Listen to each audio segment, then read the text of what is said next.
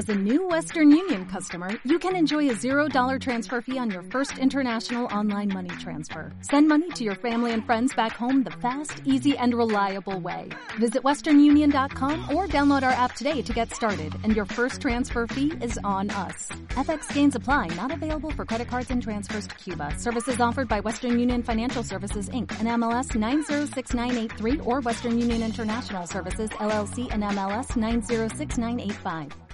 Buenas noches y bienvenidos a una nueva edición de Cerca de las Estrellas.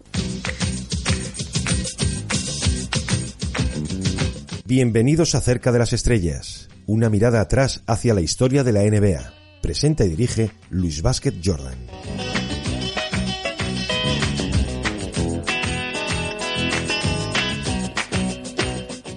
Buenas noches, bienvenidos al club. Estamos en el Alamo Down de Texas. El espectáculo está servido y dentro de unos instantes la cita con las estrellas de la conferencia este y de la conferencia oeste. Pues yo sí, yo hacía hace muchos años. Ahora, ahora, ahora, ahora. Michael Jordan, atención, el vuelo va a despegar. Guayater, Scotting. Y se pone por delante. Y se pone por delante. Qué.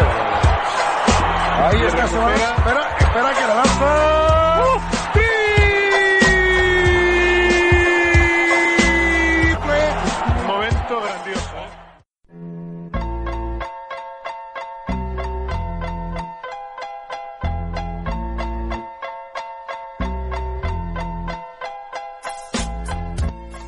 En el presente cerca de las estrellas os voy a hablar de la mítica pareja que formaron John Stockton y Karl Malone. Y es que la historia de la NBA no puede entenderse sin esta pareja. Una pareja que cambió el destino de la franquicia, una franquicia hasta entonces olvidada como la de los Utah Jazz.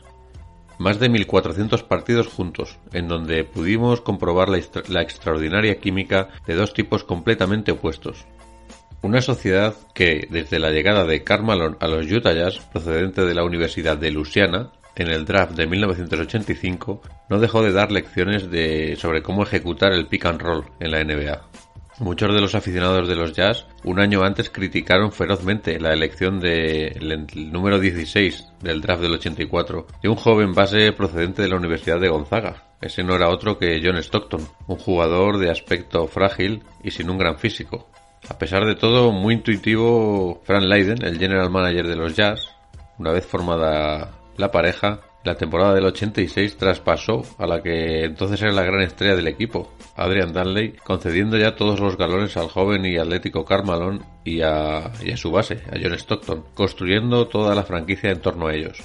Frank Leiden no solo es el culpable directo de, de que esta extraña pareja pudiera deleitar a los aficionados de los Utah Jazz a lo largo de 16 temporadas. También Leiden eh, asumió las funciones de entrenador jefe en la primera época de ambos jugadores en la NBA y fue quien asumió la responsabilidad en la elección de Jerry Slovan como nuevo técnico de los Utah Jazz en el año 1988.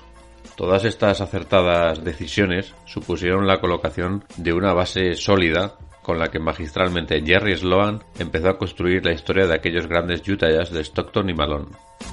Ambos jugadores se sintieron desde el primer momento los principales protagonistas de, los esquemas de juego impuestos por el nuevo entrenador. Unos esquemas en los que predominaban las situaciones de pick and roll, en la que Stockton y Malone eran el principal eje de, del juego. Todo ello apoyado siempre por un trabajo disciplinado en el plano defensivo que proporcionó un mayor potencial al equipo y que empezó a ser una de las mayores potencias de la conferencia oeste a finales de la década de los 80 durante toda la década de los 90 y hasta el año 2003, temporada en la que pusieron punto y final a esa relación de pareja en la que no pararon de cosechar récords. La forma de juego de los Utah Jazz era conocida por toda la NBA, un juego que tuvo inicialmente un culpable claro, el inmenso talento y la gran visión de juego de John Stockton para alimentar el hambre anotadora de Karl Malone. El conocimiento sobre el juego, su inteligencia sobre la pista y su insuperable capacidad de pase, recordar que Stockton es aún el máximo asistente de la historia de la NBA, pues lograron ir alimentando el hambre feroz de un anotador nato como era Karl Malone. Malone que con 36.928 puntos sigue siendo el segundo máximo anotador en la historia de la NBA.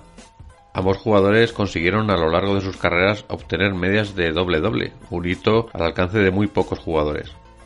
John Stockton, a lo largo de sus 1.686 partidos en la NBA, todos en Utah, solamente se perdió 22 partidos. Ordenadores Stockton, la informática a su servicio, como, como le apodó el añorado Andrés Montes. Consiguió Stockton unas medias de 13,1 puntos y 10,5 asistencias a lo largo de toda su carrera. El mítico número 12 de los Utah Jazz jugó 19 temporadas completas y no y no terminó sus días de profesional en el rincón del banquillo, sino todo lo contrario, se mantuvo como el base titular de los Utah Jazz hasta el día de su retirada. Stockton jugó durante cuatro años, como os dije antes, en la Universidad de Gonzaga, su ciudad natal, y fue elegido por los Utah Jazz en el año 1984, en el número 16. Tras las primeras tres temporadas en el banquillo, comenzó a despuntar como uno de los mejores bases de la NBA. Su principal cualidad era la visión del juego, una visión de juego perfecta, una lectura perfecta de cualquier situación en la cancha. Su físico estaba bastante alejado de lo común en un jugador de la NBA, y a menudo se le dijo de él que tenía más aspecto de oficinista que de deportista de élite. Aún hoy mantiene y de lejos el récord de la NBA de asistencias con 15.806, aparte de ser nada menos que 10 veces elegido jugador del All-Star y también fue nombrado eh, MVP del partido de, las estrellas del año 1993 compartiendo este título con su querido compañero, con Carmalón. Juntos tienen el récord de partidos jugados juntos. Una pareja que jugó juntos 1412 partidos y muchas de aquellas asistencias de Stockton, un gran porcentaje de aquellas 15.000 asistencias, fueron pases hacia Carmalón. Stockton también fue elegido como uno de los 50 mejores jugadores de la historia de la NBA en un evento celebrado en la ciudad de Cleveland en el año 97. Stockton se ganó la etiqueta de jugador de la vieja escuela debido a su juego físico y su uniforme de pantalones muy cortos, un vestuario sencillo fuera de la pista y un comportamiento siempre reservado. Por su parte, el cartero, Carmalón, acumuló unas medias de 25 puntos y 10 rebotes por partido en toda su carrera, obteniendo dos galardones de MVP, además de compartir, como os dije antes, el, MVP del All-Star del 93. Aparte, en el 89 ya Carmalón había obtenido este trofeo de MVP del All-Star en solitario. La historia de Carmalón es un tanto peliaguda, y no solo por sus constantes intentos fallidos de lograr un anillo, sino también por su vida íntima y personal siempre cargada de polémica. Tras no llegar a pisar las finales de conferencia en sus primeros seis años como jugador, a pesar de clasificarse siempre para los playoffs, en mayo del 92 aquellos Jazz consiguieron entrar en sus primeras finales de conferencia. Comenzaba así una racha de cinco llegadas a las finales de conferencia en siete años, consiguiendo incluso dos apariciones consecutivas en las finales de la NBA. De estos siete años habrá que habrá dos que dolerán especialmente a los aficionados de los Utah Jazz y, y al equipo en sí. Las de los años 94 y 95 cayeron en las finales de conferencia frente a los Houston Rockets de Hakim Olajuwon. Aquellos años 94 y 95 que fueron precisamente los dos años en los que Michael Jordan no, no jugó en la liga. Fue la primera retirada de, de, Jordan y siempre serán series recordadas en Salt Lake City como los dos anillos que podían tener pero que dejaron escapar. Además, sin olvidar, bueno, nunca aquellas dos finales de la NBA que ahí sí ya se las vieron frente a los Bulls en las finales del 97 y 98, pero en las que cayeron. Carmelo jugó en total 19 años en la NBA, en los que dejó muchos récords, números impresionantes y grandes logros. Muy pocos jugadores están en disposición de alcanzar las cotas alcanzadas por la pareja Stockton-Malone. Sin embargo, siempre habrá un lunar en la carrera de estos dos jugadores. Ninguno de ellos fue capaz de conseguir el anillo de campeón de la NBA retirándose ambas leyendas sin alcanzar la gloria a nivel colectivo. Como os dije antes, juntos consiguieron jugar dos finales de la NBA, ambas contra el mejor eh, equipo, la mejor versión de los Chicago Bulls, frente a Michael Jordan, Scottie Pippen, y en definitiva perdieron aquellas dos finales, pero es cierto que aquellos Bulls tuvieron que dar lo mejor de sí para doblegar y ganar a aquellos Utah Jazz. Un equipo, unos Jazz veteranos, confeccionados con el objetivo de alzarse con aquel anillo, con nombres, eh, aparte de Stockton y Malone, con nombres como Jeff Hornacek, Greg Ostertag, Russell, Unas finales memorables aquellos años 97 y 98, pero que finalmente se fueron a Chicago. En el año 2003, y sin salirse del guion que dictaba su personalidad, John Stockton comunicó mediante una escueta nota de prensa que decidía retirarse. No era de extrañar las formas tímidas, tratándose de un tipo introvertido y bastante reservado. Su carácter respetuoso se extrapolaba también fuera de las pistas, donde su fe religiosa le guiaba a lo largo de su vida, alejándole de cualquier tipo de polémica y centrándose únicamente en la educación de sus seis hijos junto a su esposa. Pero es cierto que la retirada de Stockton paralizó a todo el estado de Utah, el cual se volcó el día de su retirada y de hecho bueno, los Utah Jazz retiraron su camiseta hasta el techo de la cancha de los Jazz, donde su mítico dorsal número 12 cuelga allí en honor a él. No se quedaron ahí los reconocimientos a su figura. Una calle anexa al pabellón lleva su nombre y una escultura de bronce a la entrada del pabellón junto a la de su inseparable Malone completan el recuerdo de la franquicia de los Utah Jazz sobre John Stockton. Por su parte, a Karl Malone pudimos verle un año más, persiguiendo el objetivo del anillo de campeón. Para ello no dudó en fichar en la temporada 2003-2004 por Los Ángeles Lakers, junto a Gary Payton.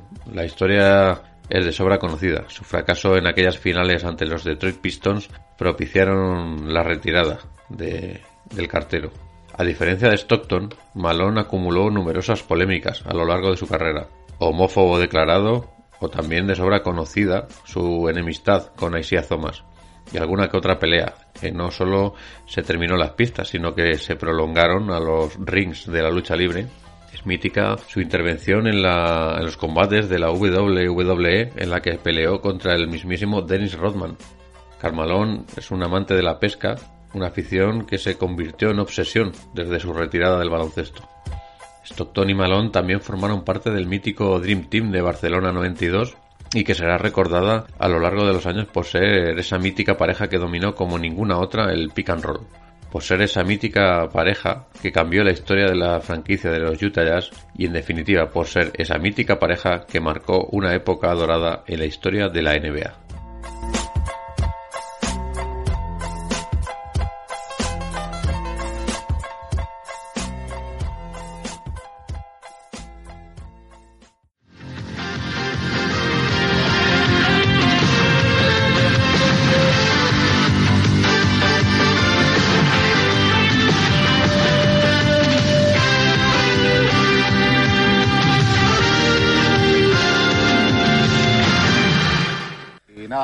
¿Qué os puedo decir?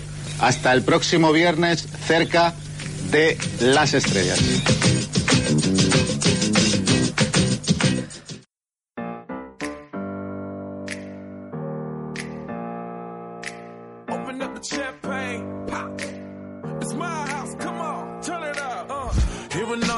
Mi nombre es Luis y mi cuenta personal en Twitter es arroba betjordan barra baja. Sígueme ahí y podrás estar informado de toda la actualidad NBA al instante. Puedes seguirme también en la cuenta de Twitter del podcast, arroba cercaestrellas barra baja, en la que aparte de la emisión semanal tendrás cada día vídeos y fotos de NBA vintage de hace años que seguro te gustarán. Recuerda también suscribirte al podcast en iBox, en Spotify, en YouTube o en la plataforma que utilices, y así te avisarán de cada nueva publicación. Y nada más, la semana que viene volveré por aquí para recordar otro personaje, equipo o momento histórico de la NBA. Hasta luego.